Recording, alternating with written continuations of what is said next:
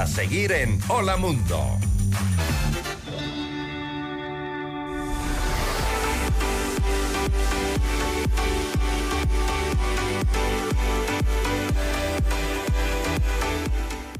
Estamos de vuelta, 8 de la mañana con 37 minutos, eh, una mañana un poquito fría y estamos conectados ya en FM Mundo Live. Y es que hablando de fauna urbana, ah, un estudio revela que en Quito hay alrededor de 97 mil perros callejeros. El municipio de Quito señala que la presencia de perros callejeros aumentó un 500% entre 2018 y 2023. Ahora, ¿cuáles son las causas? ¿Cómo se realizó este mapeo? ¿Y hacia dónde se podría apuntar a las soluciones? Vale, contigo lo, eh, lo conversábamos hace un momento atrás. Se han hecho campañas de esterilización, se han hecho campañas de tendencia responsable, se han hecho campañas de adopción, pero parecería que la fórmula está incompleta o hay algo adicional que estaría faltando. ¿Qué sería y cómo está ese mapa en este momento? Carlos Figueroa, analista de vigilancia e investigación, especialista en estimación de población de animales de compañía de UBA, la unidad de bienestar animal, nos acompaña esta mañana en Hola Mundo y le damos la bienvenida. Carlos, gracias por atender la invitación y bienvenido a Hola Mundo. Buenos días. Buenos días, Carlos. Buenos días, ¿cómo están? Muchas gracias por la entrevista. ¿Qué es lo que está sucediendo, Carlos? ¿Cuáles son eh, las causas de esta cifra que sí nos ha llamado mucho la atención? Porque como lo comentábamos con Rodri, pensábamos que las medidas eh, que, se habían adoptado en todo este tiempo, eh, precisamente para que la ciudadanía tome conciencia del no abandono de los, perritos, o también sobre la esterilización, o también el tema de la campaña de adopción, estaban dando resultados. Sin embargo, vemos que em, según estas cifras, la presencia de perros callejeros aumentó en un 500% en los últimos años. ¿A qué se debe? Sí, bueno, antes que nada hay que entender que nosotros como humanos y animales eh, estamos siempre en coincidencia y por eso es que es necesario que dentro de la ciudad de Quito eh, se, nos se nos implemente una política de una sola salud. ¿Qué quiere decir esto? Es que tanto la salud de los animales como la salud de los humanos están vinculadas y es por eso que es necesario tener políticas públicas que incluyan también a los animales de compañía dentro de lo que nosotros hacemos para poder tener una salud tanto y un bienestar tanto para la ciudad como para también para las personas. Hay que entender que comportamientos humanos como el permitir que los animales de compañía se encuentren en calles sin supervisión nos afecta directamente los animales de situación de calle están vinculados con un montón de problemas, tanto de salubridad como problemas éticos, mentales, sociales y ambientales, además de estar relacionados con enfermedades zoonóticas. Es por ello que la alcaldía de Quito, con el propósito de tener lineamientos claros con esta, en esta área mediante la unidad de bienestar animal, nos hemos propuesto estimar, eh, bueno, nos, nos propusimos estimar en el 2023 la población de animales de compañía en situación de calle e identificar puntos críticos relacionados con esta problemática. Entiendo, entiendo ahí, eh, Carlos, que eh, mapeado al año anterior, a 2023, se hablaba de 775 mil con cinco perros y algo así como 554 mil y pico gatos que formarían parte de esta fauna urbana, pero son unas cifras realmente enormes que dan cuenta que algo está faltando por hacer y no entendemos qué sería, porque la gente como que, mucha gente, no digo toda, se ha generado un nivel mayor de conciencia respecto del tema, se ha generado normativa también, ¿verdad? Se ha generado sanciones, pero si la población eh, canina eh, o la población de esta fauna urbana de la que estamos hablando va creciendo, algo no termina de engranar. Sí, es exactamente también eso. Hay cifras que se han manejado en anteriores años en los cuales nosotros no tenemos registro de cómo se contabilizaron a esta, a esta población. Y mediante también nosotros eh, preocupados por esta situación, hemos eh, tenido eh, también el acompañamiento de la academia para poder hacer esta nueva estimación y dar cifras que están mucho más cercanas a la realidad hay estas cifras que se lanzaron que están cerca, cercanas al un millón, las cuales nosotros desconocemos cómo las calcularon. Pero nosotros, como les digo, les, les digo anteriormente, mediante la ayuda de la academia, mediante la ayuda de la Universidad San Francisco de Quito, hemos logrado sacar a este estimado que está mucho más cercano a la realidad. ¿Y cuál es la solución que propone el municipio capitalino? Sí, antes que nada hay que bueno, eh, contarles cómo hicimos este conteo. Nosotros lo hicimos mediante dos metodologías. La una metodología nos permite conocer cuántos perros por unidad de área existen, es decir, cuántos perros podemos calcular cuántos animales por kilómetro cuadrado hay o por hectárea. Y la otra que nos permite conocer cuántos animales por kilómetro lineal existen. Entonces, sacamos dos cifras en paralelo, la una que es cuántos animales por unidad de área hay y cuántos animales por kilómetro lineal existen.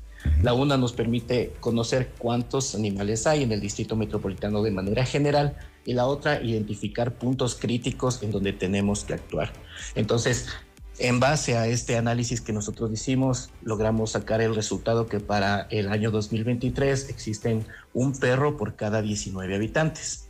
Y también, igual manera, nosotros logramos eh, también igual generar un mapa en donde nos pudimos identificar puntos críticos que nos permite conocer cómo está, canal, cómo, es, cómo está esta problemática, pero ya de manera focalizada. Ok, y ese mapa lo tenemos tal vez a mano, Carlos, como para poderlo ver. Compartimos pantalla y, y nuestros amigos que nos van siguiendo en live lo podrían ver.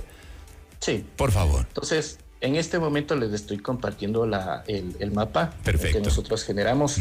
Entonces, en el lado eh, izquierdo nosotros, nosotros podemos observar el mapa que se generó en el, en el 2018 y en el lado derecho encontramos el mapa que nosotros generamos en el 2023.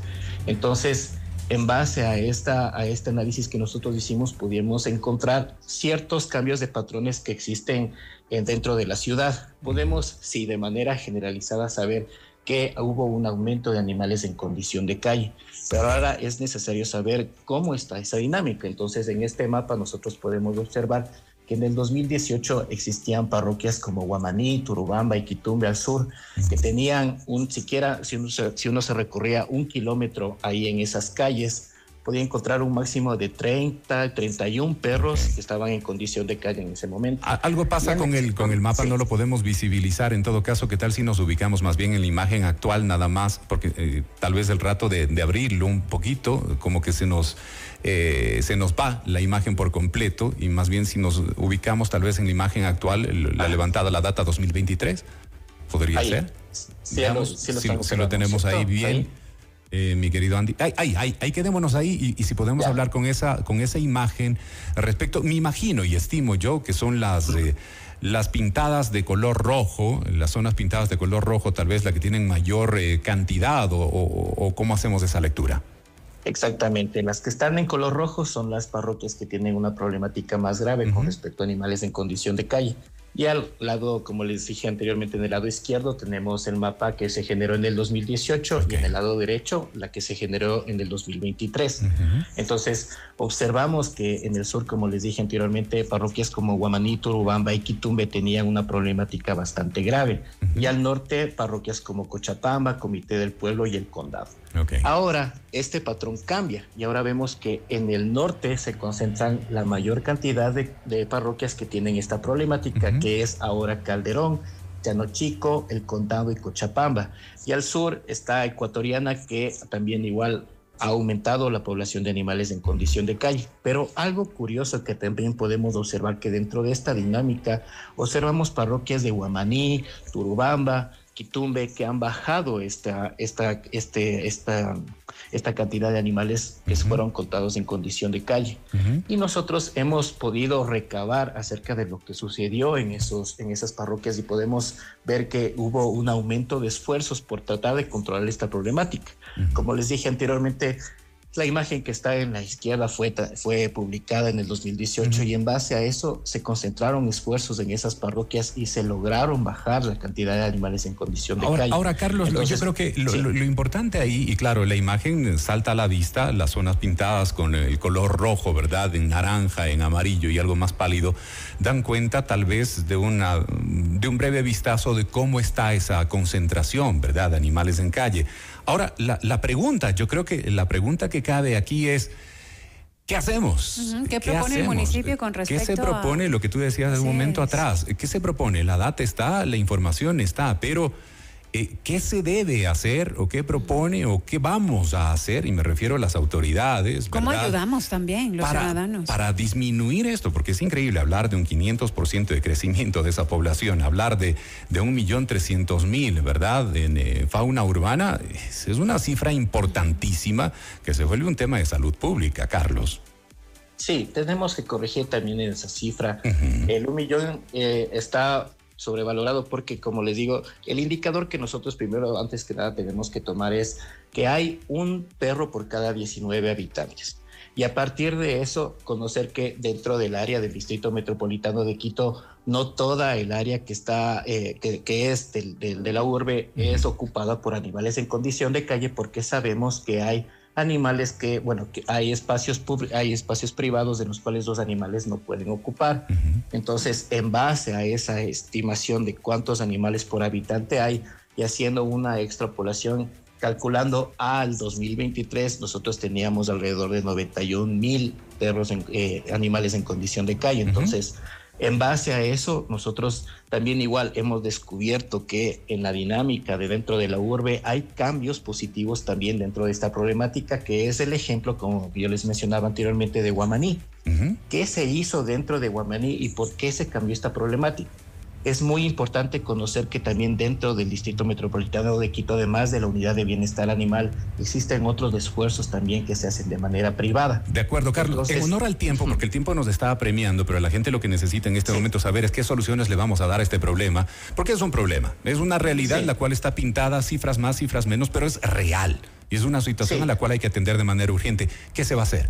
Hay que conocer antes que nada que ha crecido la población de animales en condición de calle y en base, como les digo, a estos ejemplos, nosotros estamos haciendo intervención dentro de los de las parroquias que ustedes observaron que tenían la, la, problemática más grave. ¿Cómo están interviniendo, por ejemplo? ¿Qué, qué, están haciendo en las intervenciones, Carlos? Lo que nosotros queremos hacer es una, una intervención integral en estas parroquias que comienza con la capacitación a actores claves, identificar obviamente que estas zonas son las problemáticas y hacer un censo casa a casa y de ahí intervenir con eh, campañas masivas de esterilización, además de implementar también el registro único de fauna urbana, que también es súper importante también con respecto a este control. Pero como les digo, sabemos que de manera general la problemática de animales de condición de calle ha crecido, pero sabemos que de manera focalizada hay ciertos esfuerzos que han valido la pena también igual hacer. Entonces conocemos, como les dije anteriormente, el caso de estas parroquias que han bajado la población de animales en calle y lo que queremos hacer es replicar lo que se ha hecho ahí, hacer intervenciones integrales que involucren no solo el registro de los animales que están también ahí, que no solo son los de condición de calle, sino también los que tienen tutor, y hacer una intervención en base a eso, en base a saber cuántos animales falta por estilizar y también conocer cuáles son las conductas que tienen en estos sectores con respecto a la tenencia responsable es importante conocer cómo, cuál es el concepto que tiene la gente ahí de un animal de compañía, cómo lo tiene, cuál es el concepto de ellos, de cómo es que hay que tenerle al animal dentro de su casa o si ellos creen que es también igual que podría ser, que podría ser para ellos normal dejarle al animal en, la calle mientras ellos ellos y dar a, conocer, ¿no? Dar a conocer y educar a la ciudadanía eh, con respecto a las sanciones que, que recibe la persona que maltrata y que abandona un animal. Exactamente. Muchas personas lo desconocen. La normativa también tenemos que evaluar en esos sectores y en base a eso trabajar en lo que se tenga que trabajar en esos sectores para poder cambiar la situación. La verdad, nos queda, nos quedan muchas dudas, nos quedan muchas interrogantes y nos queda es que la gran problemática es tan grande y, todavía vemos como que está en, desarrollo y en proceso. Nos queda una gran preocupación porque eh, el tema no es de ahora. No sé cuántos controles y de qué forma eh, se los está realizando porque se necesita una acción, eh, y, Carlos, usted lo ha evidenciado, se necesita una acción inmediata, urgente y contundente, porque si bien es cierto, las cifras más o menos han variado en algunos casos, sí, pero en, las, en, en, el macro, ¿no es cierto? En el macro hay cosas indiscutiblemente que se deben hacer en beneficio de la población, porque hablar de cifras de este tamaño, de la que hemos estado hablando, pues es hablar ya de un problema de salud pública al que hace falta ponerle un punto ahí y los puntos bien claritos sobre las guías y atenderlo de forma urgente, porque se nos está yendo de las manos se está yendo de las manos, es indiscutible esto, pero ahí son los organismos encargados del control de las sanciones. Está la norma, ¿verdad? Está la norma ya. Eh, el reglamento está. Hay que usar la norma y hay que ejecutar también el reglamento y aplicar las sanciones y hay que hacer los controles respectivos para evitar que esto se vaya de las manos como en efecto parecería estar sucediendo, Carlos. Exactamente, es por eso que hemos identificado estos puntos críticos para poner a actuar de manera urgente, como ustedes han mencionado. Es importante que dentro de, esos, de esas áreas primero sepamos cuántos animales hay, no solo en condición de calle, sino también con tutor.